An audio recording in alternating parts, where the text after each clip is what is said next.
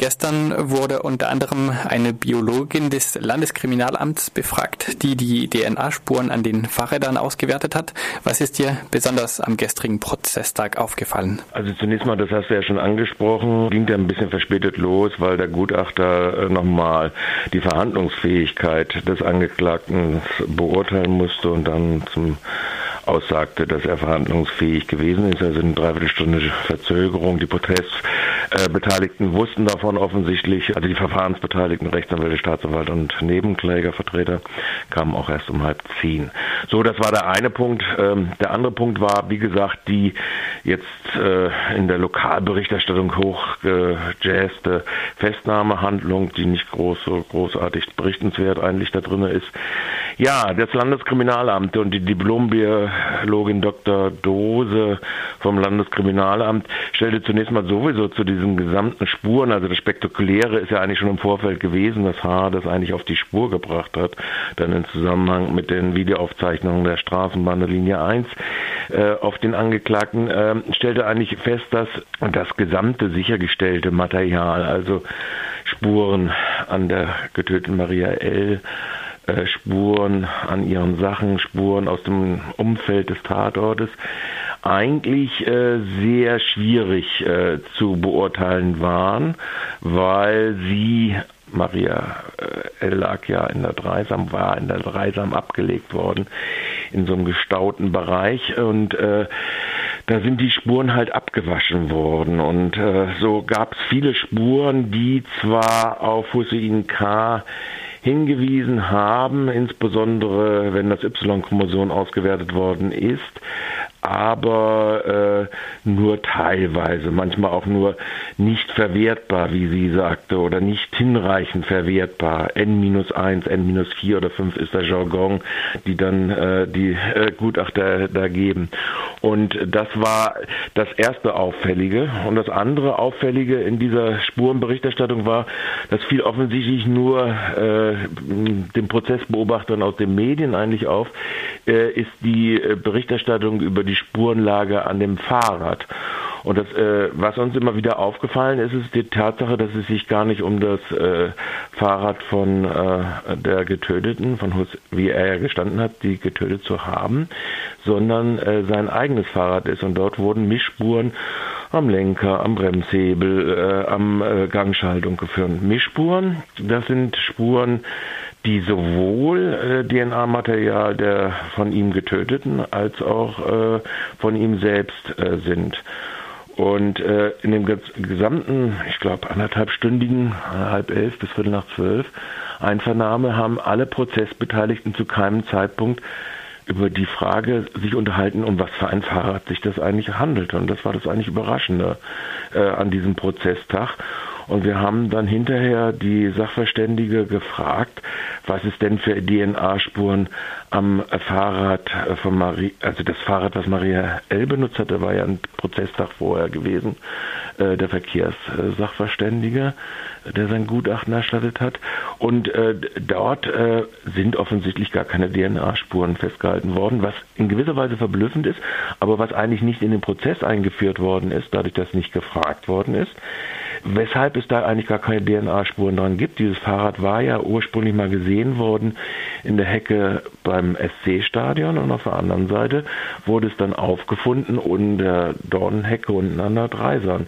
Und dass da überhaupt keine DNA-Spuren dran äh, gewesen sein sollen oder keine verwertbaren DNA-Spuren, ist dann ja schon überraschend und es wäre doch zumindest ein Auseinandersetzungspunkt wert, ob das abgewischt wurde oder sonst was, aber keiner der Verfahrensbeteiligten hat dies zu einem Thema gemacht. Ist die Tatsache, dass keine verwertbaren Spuren am aufgefundenen Fahrrad gefunden wurden, von irgendeiner Bedeutung für den Prozess? Nein, äh, ich denke nicht, aber ich denke mal, äh, hätte der Angeklagte kein Geständnis gemacht, ja, äh, dann wäre das sicherlich äh, in anderen Tötungsprozessen äh, sicherlich ein, ein, Punkt gewesen.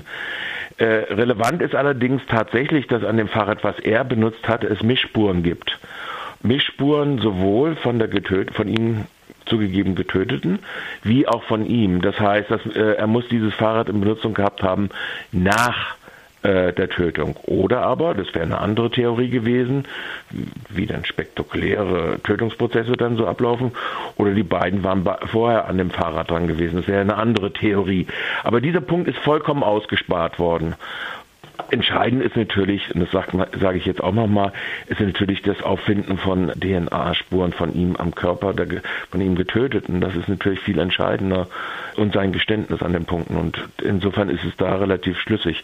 Auf der anderen Seite ist natürlich die Fragestellung, äh, weil ja viele Medien so umgehen, es seien Tatsachen erwiesen, also ob es die Alterstatsache ist oder ob es äh, sonstige Tatsachen sind, dass also im Prinzip äh, so locker eigentlich mit Tatsachen umgegangen wird, das finde ich schon irgendwie eigentümlicher. Wir wollen nicht nur auf den Prozess blicken, sondern auch auf die Berichterstattung äh, der Medien und speziell auch der Bayerischen Zeitung.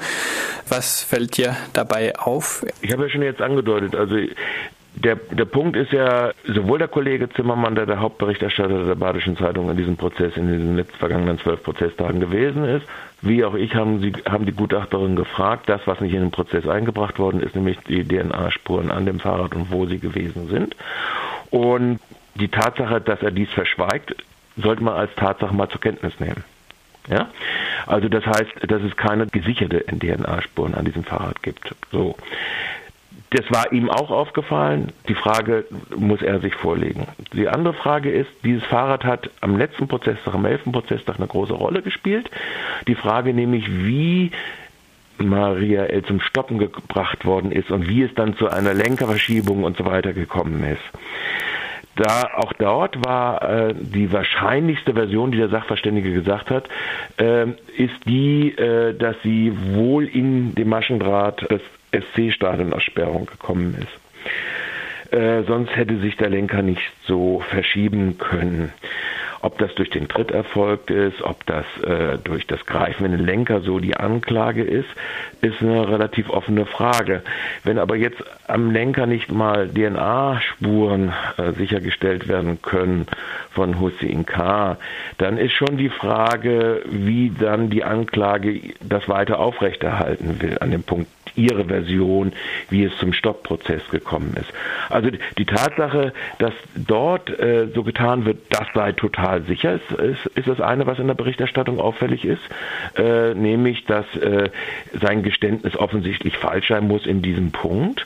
Und auf der anderen Seite andere Sachen. Also äh, in der letzten Woche waren ja auch die Gutachter in Bezug auf die Frage des, der Altersfeststellung.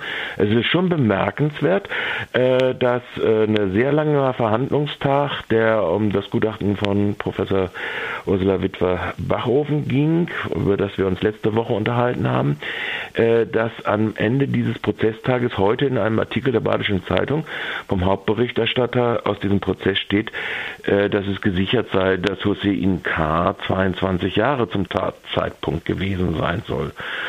Das ist äh, zwar eine Schlussfolgerung aus dem Gutachten von Frau Witwer-Bachofen. Ob dies allerdings in der empirischen Basis das Gericht reichen wird, ist eine andere Frage. Und äh, steht dem gegenüber die Aussage des anderen Gutachters, der gesagt hat, äh, eine Normalverteilung gibt es nicht. Von daher äh, hält er es für schwierig, von Normalverteilung auszugehen. Er geht aus von einer Mindestalterbeurteilung. Da kann er zu 100 Prozent ausschließen, dass er unter 19 Jahre gewesen ist und zu 50 Prozent kann er annehmen, dass er zwischen 22 und 23 gewesen ist. Aber äh, wenn man das rückrechnet, dann ist äh, zu 75 Prozent die Wahrscheinlichkeit, dass er über 21 ist. Und da muss das Gericht natürlich, die Kammer zu der Auffassung kommen, äh, was sie für wahr hält. Aber das als Tatsache hinzustellen, dass er 22 Jahre, mindestens 22 Jahre ist, ist schon, äh, finde ich, in der Berichterstattung äh, doch ein bisschen mehr als fragwürdig.